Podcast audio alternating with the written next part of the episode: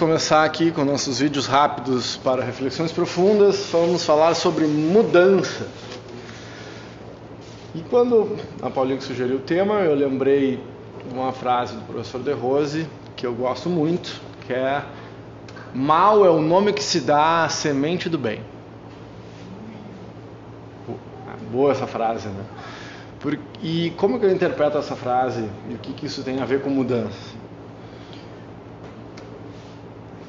Pela mecânica quântica de Heisenberg, que eu tenho falado bastante sobre esse maluco. Inclusive tem um saiu um filme bem recente sobre a história do nem é a história do Heisenberg, é a história de um espião americano, judeu, que foi que era jogador de beisebol, eu não lembro o nome do filme agora, que foi contratado para matar o Heisenberg. E eu não vou dar spoiler do filme, que se você não assistiu o filme, depois assiste para ver o que, que acontece durante a Segunda Guerra Mundial. Ah, aquele, enfim. E dentro da, da equação da, da, do princípio da mecânica quântica, da incerteza, que traz a incerteza matemática, a única constante do universo é a mudança. Ou é a incerteza.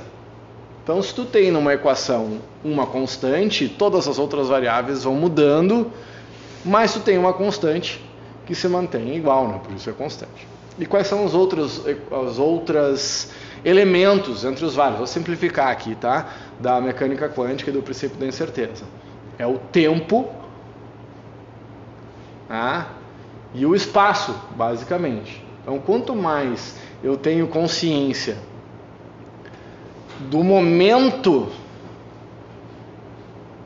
menos eu tenho a certeza do onde.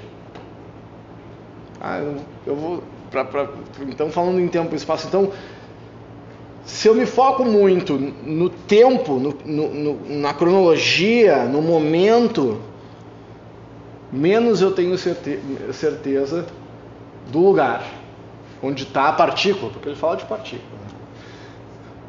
Bom, para não pirar muito na batatinha aqui, como eu leio isso, eu estou estudando isso para chegar a algumas sei lá, conclusões ou considerações mais aprofundadas.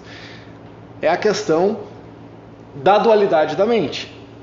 Porque eu estou sempre comparando o que passou com o presente com aquilo que vai ser. A outra frase, aquela que eu gosto também: felicidade ou infelicidade são efeitos ilusórios de causas relativas a uma condição anterior.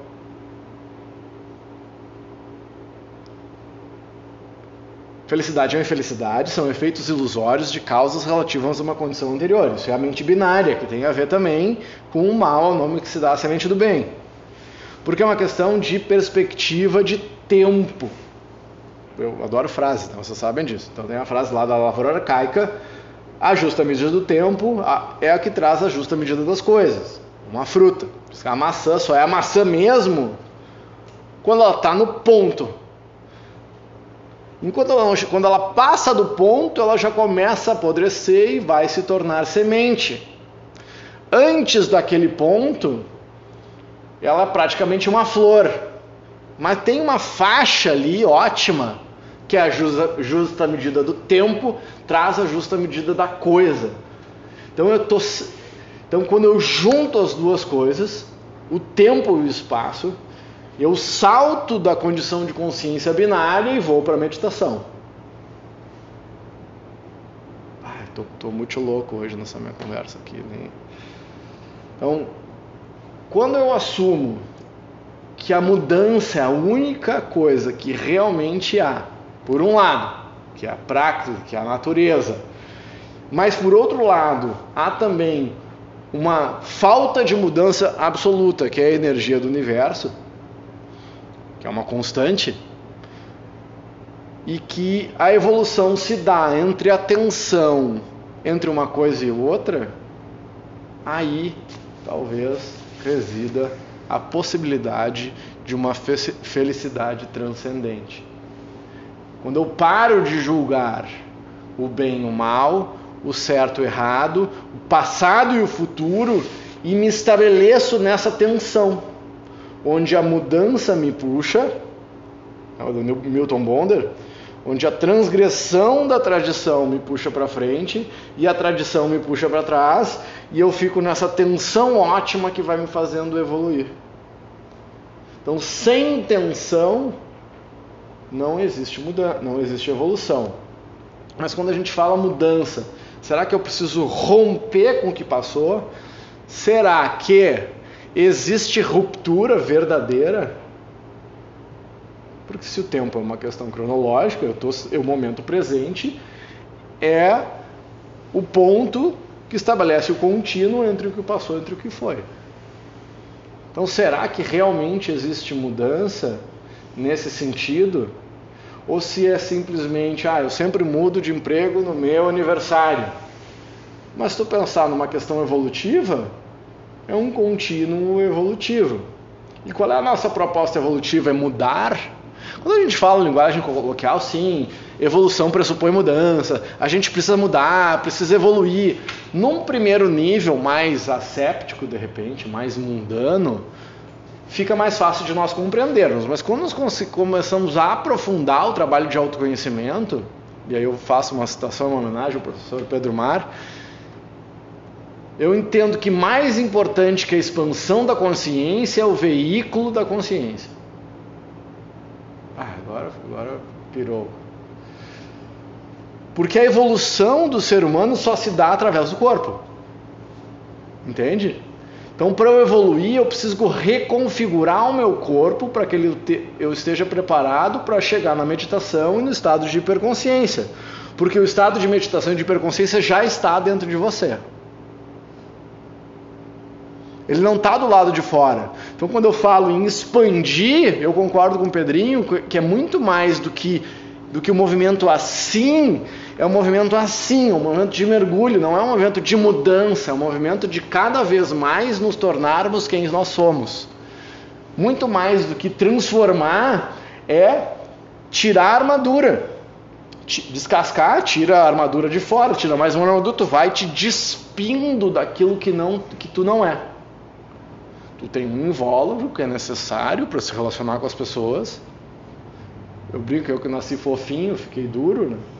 Agora eu estou resgatando minha parte fofinha. Tá, tá virando piada.